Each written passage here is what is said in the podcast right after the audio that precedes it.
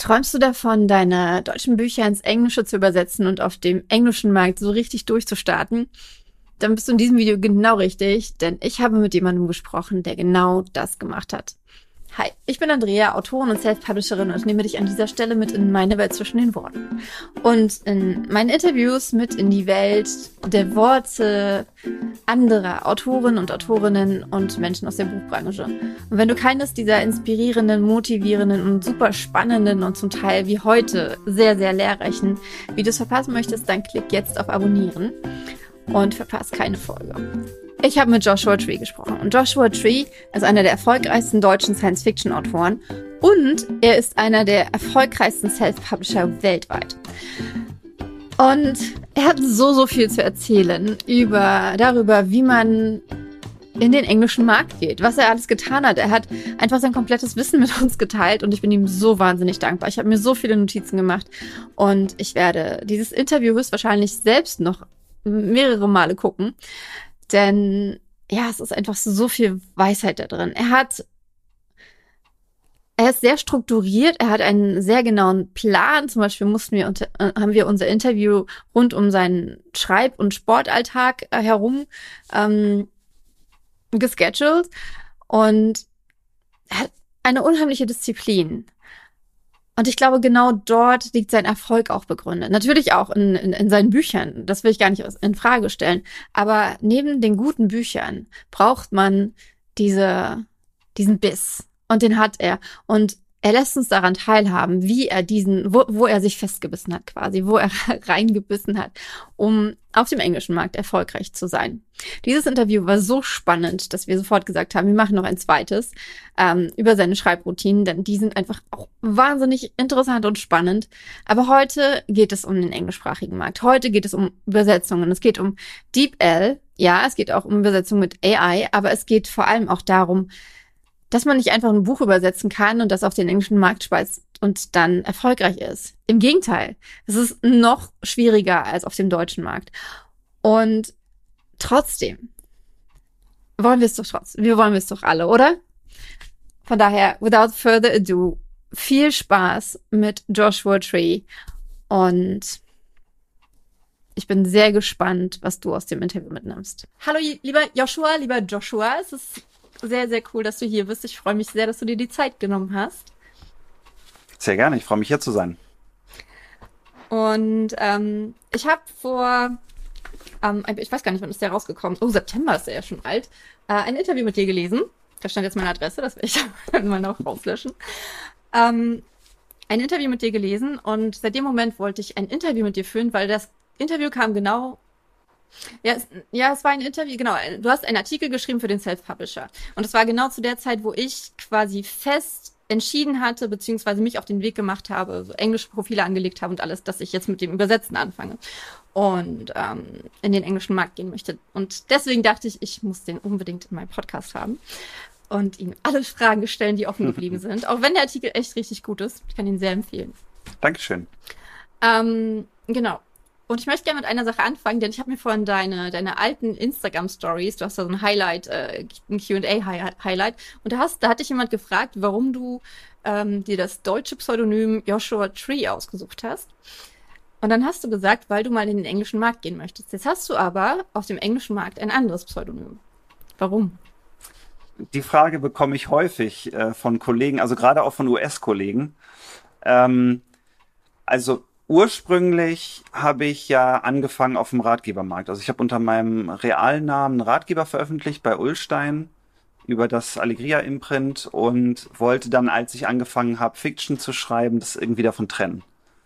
Und dann habe ich mir gedacht, okay, was nimmst du dann für ein Pseudonym? Und dann dachte ich, okay, es müsste eigentlich was Englisches sein, weil die, also viele meiner, also eigentlich alle meiner Lieblings-Science-Fiction-Autoren sind Amerikaner oder Briten.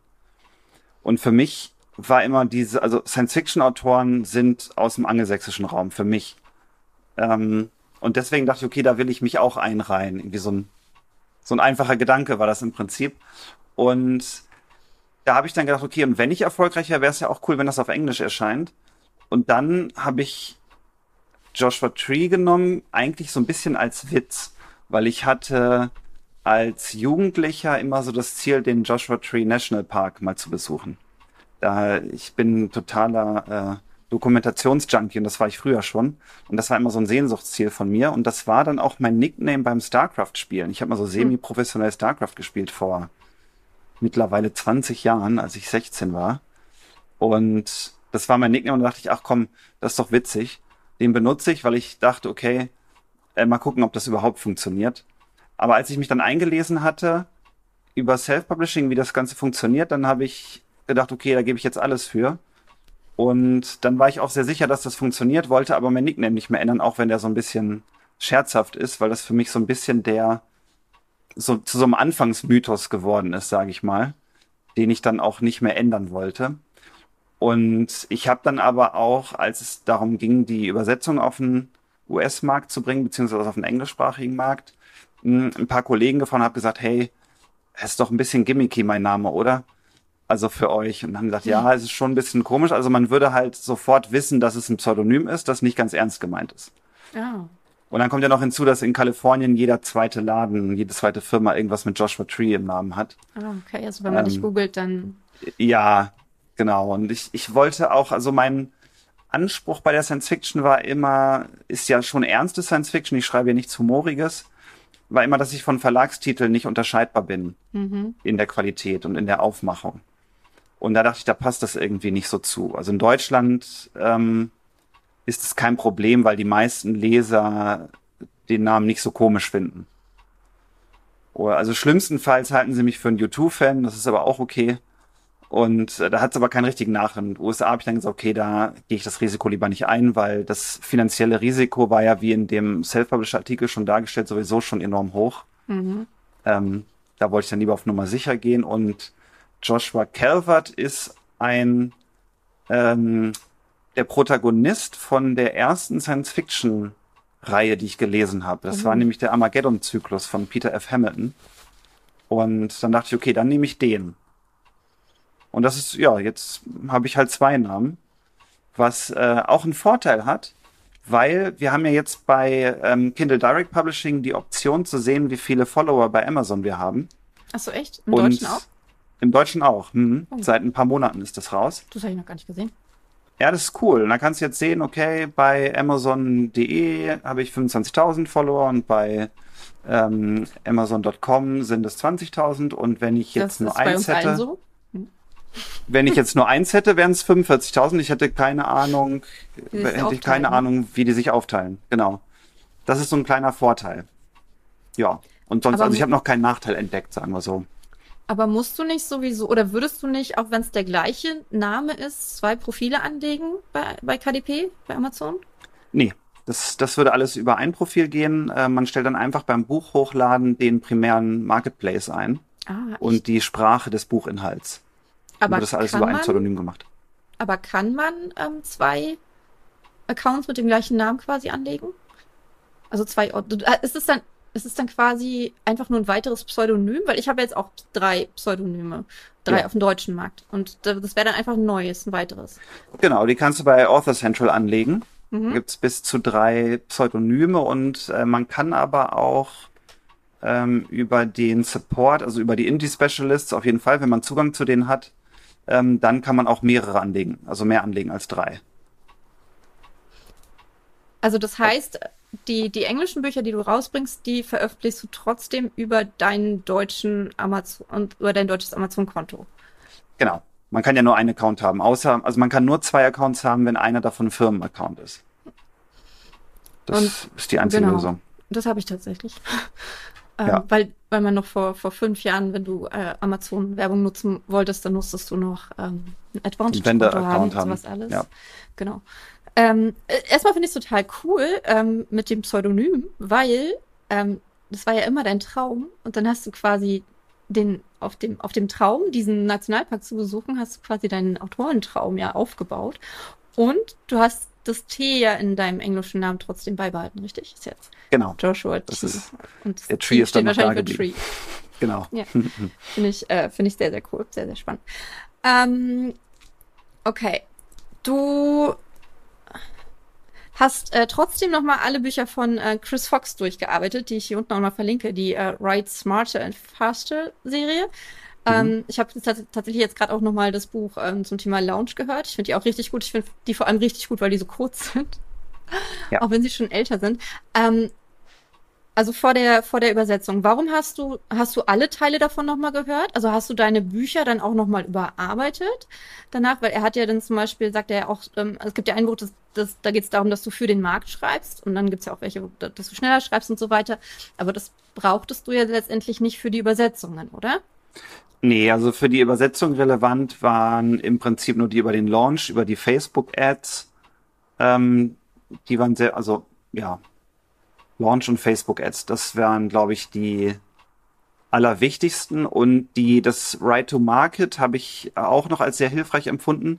Ähm, ich habe zwar also ich konnte nach dem Lesen des Buchs erklären, warum ich so erfolgreich bin ah. in meinem Genre, weil ich irgendwie automatisch für den Markt geschrieben habe. Also diese so ein Bewusstsein für die Tropes die in meinem Genre gut funktionieren, das habe ich irgendwie automatisch. Also so kann ich mir zumindest erklären, warum das gut funktioniert hat, weil ich dachte, als ich es gelesen habe, ja, das ist doch logisch.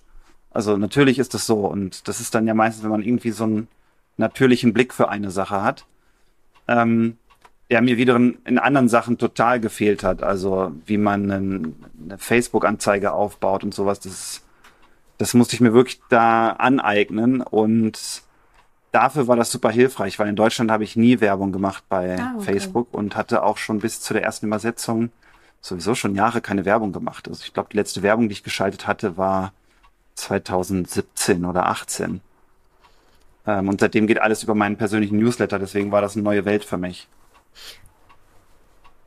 Aber deine Frage war ursprünglich, glaube ich, ob ich irgendwas dann geändert habe. Also ich habe nichts, ja, genau. Ich habe nichts geändert an meinen Büchern nachträglich. Ich habe jetzt danach vielleicht noch ein bisschen schärferes Bewusstsein dafür, was will der Markt überhaupt. Hm, das ist ja so eine Sache, die gerade unter Verlagsautoren so ein bisschen ähm, missbilligend belächelt wird, sage ich mal. Das ist ja eher so dieses Jahr, du musst deine Vision schreiben und was gesellschaftskritisches und ähm, das, da komme ich halt von einer anderen Ecke. Also ich habe, ich stelle mir das immer wie so Kreise vor. Also ein Kreis ist das, was will der Markt ein Kreis ist das, was macht mir Spaß zu schreiben und da, wo sich das überschneidet, setze ich, da lege ich mein Buch an. Es ist ja auch die Frage, ob du jetzt äh, Genre-Fiction schreibst, also, also, also ob du Unterhaltungsliteratur letztendlich schreibst oder ob du halt wirklich ähm, ja, Literatur im klassischen Sinne schreibst. Ähm, wir hatten heute genau. Morgen ein Interview mit Claire Leiden und sie ist ähm, Sie ist queere Autorin und äh, sie hat halt auch gesagt, als sie angefangen hat, äh, äh, lesbische Literatur herauszubringen, hat sie keinen Verlag gefunden, weil die Verlage gesagt haben, ja, wenn da am Ende keiner stirbt von den beiden, dann äh, verkauft sich das nicht, dann nehmen wir das nicht. Und sie hat auch gesagt, sie will aber ein Happy Ending haben für ihre, für ihre Leute, für ihre Charaktere. Mhm. Also hat sie dann ähm, ist sie auch in Self-Publishing gegangen.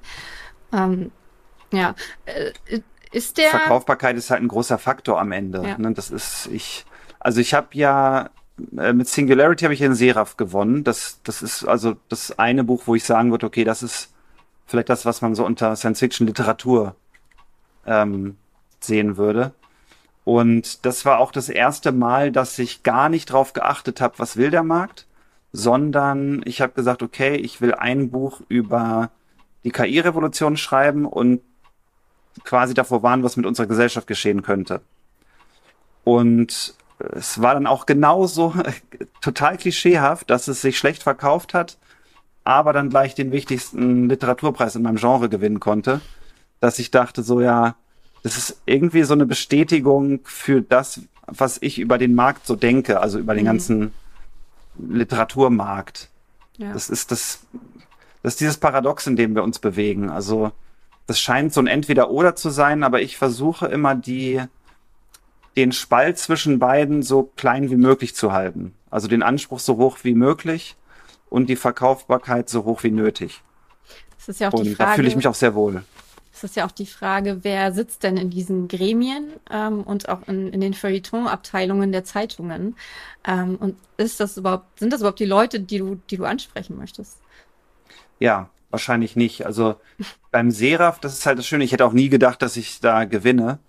Ähm, weil die, also ich hätte gedacht, dass es politischere Werke sind, sage ich mal. Mhm. Also die meisten Literaturpreise sind ja sehr, ähm, also sehr aufs linke politische Spektrum fokussiert.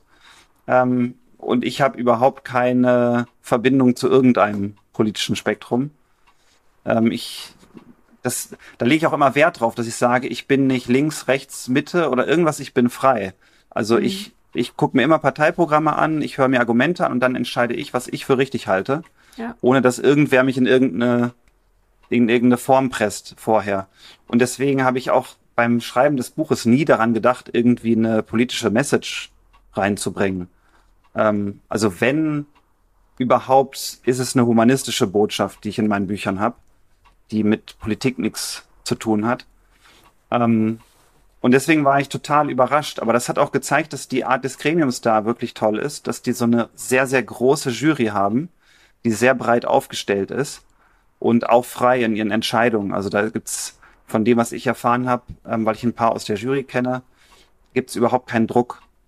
Also das wird wirklich dann geheim abgestimmt und wenn ein Buch sich durchsetzt, dann hat es sich durchgesetzt und gut ist. Und ich weiß von, es gibt auch den Deutschen Science-Fiction-Preis zum Beispiel und den Kurt-Laswitz-Preis. Und ich weiß von einem der beiden, dass ähm, Autoren wie ich oder auch Brandon Q. Morris dann nicht so beliebt sind, weil oft auch so ein bisschen belächelt wird, dass wir kommerziell erfolgreich sind. Also dass du gesagt, ja, das ist halt Schundliteratur, die verkauft sich wie geschnitten Brot, ist aber eigentlich auch so dumm wie Brot. Ähm, und da ist halt schon so ein bisschen so eine Vorverurteilung, die es dann schwierig macht, da überhaupt in Betracht gezogen zu werden, weil alles durch so eine negative Brille betrachtet wird. Aber ja, das habe ich, also abschließend, das habe ich schon früh, als ich angefangen habe, gesagt, ich schreibe das nicht, um irgendwelche Preise zu gewinnen, sondern um viele Leser zu finden und mich damit auch zu finanzieren, weil ich früh wollte, dass ich davon leben kann, weil es mir einfach Spaß macht. Genau, ich frage mich, ähm, woher diese, diese Überzeugung davon kommt, dass Sachen, die erfolgreich sind, die, die massentauglich sind, ähm, dass die dumm und schlecht sind. Weil es, das setzt ja voraus, dass man denkt, dass die Masse dumm und schlecht ist und dass Unterhaltung überhaupt dumm und schlecht ist. Aber ich meine, wenn man einer, wie von, von, der, von deiner oder unserer Perspektive aus davon leben kann, dass man das tut, was man liebt und andere damit ähm, ja, unterhält, also wa was ist das Schlechte an Unterhaltung? Das frage ich mich auch. Also ich glaube, dass da oft eine Portion Neid bei ist, die auch, also es ist wahrscheinlich von Genre zu Genre unterschiedlich, aber es gibt gerade im Science Fiction viele Kriti also Buchkritiker, und ähm, Leute, die sich in Foren austauschen, die selber schreiben. Ähm, ganz oft sind es Kurzgeschichten oder bei äh, Nischenverlagen, die sichtbar frustriert sind, dass sich ihre Bücher nicht verkaufen. Und das kann ich auch ein Stück weit verstehen. Also viele von ihnen sind extrem talentiert, also wirklich, können wirklich gut schreiben, aber schreiben halt am Markt vorbei. Und da kann ich dann auch verstehen, dass das ein gewisses Frustrationspotenzial hat, wenn man wirklich was Gutes abliefert, was zu sagen hat und das liest dann keiner. Ja. Ähm, das ist dann zwar schade, aber ich kann zumindest verstehen, aus welcher Ecke die dann kommen. Okay. Ähm, würdest du sagen, dass der deutsche und der englische Markt sich da unterscheiden? Ja. Also auf dem US-Markt gerade, da ist es so, dass Erfolg wirklich gefeiert wird von allen Kollegen. Ähm, das ist so dieses Beispiel, was ich immer sage, wenn ich in den USA lebe und ich fahre mit einem Porsche in meine Einfahrt, dann kommt der Nachbar und sagt, boah, was für ein tolles Auto, wie hast du denn das geschafft? Und in Deutschland würden die sagen, boah, du hast wohl zu viel Geld. Mhm. Oder es wäre so im Hintergrund dieses, ah, der ist irgendwie reicher Sack, der geht wahrscheinlich über Leichen und ist so ein Ellenbogentyp. Oder dieses, und, naja, so ein Auto will ich ja gar nicht haben. Ja, ja, genau, genau. Also wir haben viel Neiddebatten in Deutschland, was ich sehr, sehr schade finde. Und ich bin ein großer Fan davon, Erfolg willkommen zu heißen, wo auch immer er ist. Und also ich feiere lieber den Erfolg generell als den Erfolg von XY. Weil ja. hinter jedem Erfolg steht immer eine Leistung. Ja. Und von den Leistungen anderer kann ich auch immer was lernen, wenn ich die offenen Augen habe, um das zu sehen. Und das ist auch so ein bisschen die Einstellung der englischsprachigen Kollegen, die sagen, okay, Du bist neunmal gescheitert, aber richtig geil, dass du das durchgezogen und versucht hast. Beim zehnten Mal klappt's. Ja. Und bei uns ist es so, wenn du einmal gescheitert bist, dann sagen alle, ah, du bist eine Niete, kannst halt nichts. Du bist eine Niete, dir ja kannst halt nichts. Habe ich ja gleich Genau, habe ich ja gleich gesagt. Ja. Ja. Träume sind Schäume, so nach dem Motto. und ich habe schon früh auch gemerkt, dass ich in die englischsprachige Community besser reinpasse von meiner Mentalität. Vielleicht liegt es auch daran, dass ich schon lange im Ausland lebe. Das weiß ich nicht, aber da, da fühle ich mich sehr, sehr wohl. Deswegen habe ich auch, bin ich mehr in die US-Community involviert als in Deutschland.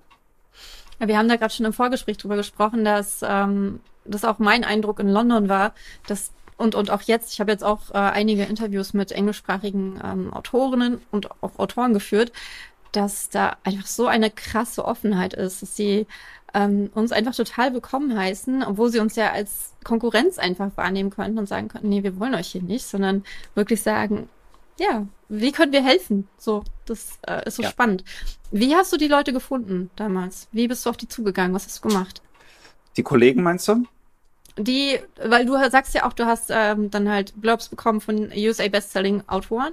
Erstmal, wer Ja. war das? Und äh, wie hast du die gefunden? Was hast du gemacht? Also ich habe als erstes M.A. Rothman angeschrieben, Michael A. Rothman heißt er. Ähm, der ist halt eine, eine richtig große Nummer im Self-Publishing und schreibt Science-Fiction-Thriller. Und ich habe einfach gedacht, okay, ich bin großer Fan vom Modellieren. Also wenn jemand an einem Punkt ist, wo ich hin will, dann spreche ich am besten mit der Person und frage die, was sie gemacht hat. Mm, Und dann lerne ich auf jeden Fall was dabei. Und die in Deutschland habe ich das damals auch gemacht. Aber so eine richtig freundliche, hilfreiche Antwort habe ich eigentlich nur von Brandon Q. Morris, aka Matthias Matting, ähm, bekommen. Ähm, und wir sind heute privat auch gut befreundet. Also da hat sich wirklich eine Freundschaft daraus entwickelt, das war wirklich toll. Und von den meisten anderen entweder keine Antwort oder so ein so ein kurzes, ähm, ja, schreib einfach, wozu du Lust hast, das passt schon. Also wo ich gemerkt habe, die wollen nicht helfen. Und ähm, dann dachte das ist halt auch so ein bisschen das Konkurrenzdenken in Deutschland. Das ist dann auch okay, also das habe ich jetzt keinem übel genommen. Aber in den USA war das ganz anders. Alle Kollegen, die ich angeschrieben habe, ähm, die waren super hilfsbereit. Ich muss natürlich dazu sagen, dass ich auch aus einer anderen, also aus einer anderen Position heraus gefragt habe, weil ich war ja schon für Science Fiction in Deutschland auf der Pole Position, sage ich mal, und das sind alles Kollegen, die auch entweder deutsche Übersetzung haben oder machen wollen. Also die Also- kannten dich dann schon oder hast du das mit angesprochen, wer du in Deutschland bist? Die, ja, ich habe denen von meinem Facebook-Profil geschrieben, das heißt, das konnten die sehen und die kannten mich dann auch alle schon aus den deutschen Charts, wussten, wer ich bin und das hat natürlich dann geholfen. Hm. Aber da hat sich wieder gezeigt, dass die nicht so dieses haben, ja, du bist dann ja Konkurrenz für mich, wenn du auf meinen Markt kommst, sondern eher, hey, cool, klar helfe ich dir. Du kannst mir dann ja helfen, wenn ich auf deinem Markt bin. Ja. Und das ist eher dieses, wir helfen uns gegenseitig, anstatt uns gegenseitig kaputt zu machen. Ja, also ich habe die, um die Frage zu beantworten, ich habe die einfach angeschrieben, habe gesagt, wer ich bin ähm, und bin gleich quasi mit der Tür ins Haus gefallen, habe genau gesagt, gesagt, ja, ich brauche ein bisschen Unterstützung, ich fange gerade neu an. Ähm, und wichtig war es auch, dass die gemerkt haben, ich habe jetzt nicht irgendwie nichts gemacht und habe keinen Bock zu recherchieren und frag die Mhm. jetzt lieber, sondern ich habe meine Hausaufgaben gemacht und dann die angesprochen, dass ich auch, dass ich auch weiß, wovon ich rede, wenn sie ähm, oder wenn sie was sagen, dass ich dann auch weiß, was sie meinen und nicht irgendwie blöde Fragen stellen muss und die Zeit verschwende. Also hast du konkrete Fragen gestellt, als du sie angeschrieben hast? Kannst du mal Genau, ein ich hab- Beispiel nennen, wenn du jemanden angeschrieben hast? Also ich habe dann ähm, so also kurz gesagt, wer ich bin und warum ich sie anschreibe und dass ich, äh, ob wir Newsletter-Swap zum Beispiel machen wollen, Mhm. dass sie mich in ihrem Newsletter äh, featuren. Und als ich dann mit Michael länger gesprochen habe, habe ich gefragt, hey, äh, ihr in den USA schreibt ja immer, kriegt ja immer Blurbs für eure Bücher. Ähm, kannst du mir auch so einschreiben? Ich denke mal, Fragen kostet ja nichts. Also wenn man freundlich fragt, kann ja jeder auch Nein sagen, das ist auch okay, ich bin auch nie böse. Aber es wäre einfach blöd, nicht zu fragen, weil dann ist die Ja. Antwort immer Nein. Und äh, hat er gleich gesagt, ja klar, was soll ich denn schreiben? Ähm, kannst du mir auch sagen, was ich schreiben soll? Das passt dann schon. Ach geil, ja. Und ja, das war's dann. Hm. Und wie viele Leute hast du ungefähr angeschrieben? Was würdest du sagen? Äh, auf jeden Fall zwei. Also M.A. Rothman und James Rosone habe ich auf jeden Fall angeschrieben. Also auch gar nicht so viele. Noch einen dritten. Ich glaube, Scott Madbury war der dritte. Also mittlerweile auch viel mehr. Also Mhm. kenne ich ganz, ganz viele aus meinem Genre, aber ähm, damals waren es, glaube ich, so drei. Aber hast, bist du dann die Amazon-Charts durchgegangen hast du die, die Top-Leute äh, rausgesucht? Genau. Also ich arbeite mich immer von oben nach unten durch. Okay. Ich glaube, das ist die, die beste Zeitinvestition, wenn man sich immer mit den Besten ihres Fachs als erstes auseinandersetzt. Ist auf jeden Fall ein sehr, sehr, sehr selbstbewusstes Vorgehen, weil ich wäre jetzt genau andersrum gewesen. Ich hätte jetzt erstmal äh, geguckt, okay, wer ist denn so auf meinem Level? Und gut, du warst natürlich auch auf einem sehr großen Level in Deutschland, klar. Aber ähm, in, im englischen Bereich ja letztendlich immer noch Nobody. Immer groß träumen. Auf jeden Fall. Finde find ich sehr gut. Hat, hat mich jetzt auf jeden Fall sehr motiviert, da ähm, auch deutlich höher zu gehen. Ähm, okay, das beantwortet auch die ein, äh, eine meiner Fragen, weil du, weil du schreibst auch in dem Artikel, dass du am Modell der erfolgreichen Self-Publisher lernen willst. Und das ist dann letztendlich so. Weil meine Frage äh, wäre gewesen, wie hast du die gefunden? Aber du hast dir dann die Charts angeguckt und hast dann Genau. Und- ja. und hast die dann quasi nach ihrem Modell gefragt oder hast du es irgendwie dir von außen angeguckt oder wie war da dein Vorgehen? Oder wie ist dein Vorgehen? Das machst du ja wahrscheinlich immer noch. Ich habe die, also mittlerweile mache ich das nicht mehr. Also manchmal schreibe ich noch andere Kollegen, die ich jetzt nicht kenne, wegen einem Newsletter-Swap, aber das geht dann einfach, weil ich in den USA jetzt auch bekannt bin. Ähm, das ist jetzt, das ist dann eher so ein Selbstläufer, sage ich mal. Aber ähm, generell ist das schwer zu sagen. Man kommt dann ja ins Gespräch und dann geht es automatisch darum, welche Werbung funktioniert gut, ähm, welches Genre, welche Keywords und sowas. Das ergibt sich dann immer im Gespräch. Also die sind alle sehr, sehr auskunftsfreudig. Und mit Michael habe ich auch, ich glaube, zweimal gechattet und dann haben wir gleich gezoomt, irgendwie drei Stunden oder Ach, so. geil. Das, Äh, das Aber meinst du, das ist offener. auch vielleicht so ein bisschen so ein, so, so ein Nerd-Ding, weil äh, Science-Fiction-Leute ja schon auch relativ speziell sind? Also Hm. beziehungsweise sehr viel gemeinsam haben einfach? Das könnte sein. Das, das weiß ich ehrlich gesagt gar nicht. Also die meisten der Science-Fiction-Autoren sind gar nicht so nerdig oder introvertierte Wissenschaftler, wie man jetzt so denkt. auch, nee, so war es gar nicht gemeint. Äh, aber man hat ja dieses, äh, wenn, wenn man, wenn man so in ein Thema äh, so, so, so reingeht, das ist ja einfach dieses Nerdige so ein bisschen. Das ist ja, ich, also ich liebe das. Ich finde, äh, ich habe da auch meine Bereiche auf jeden Fall.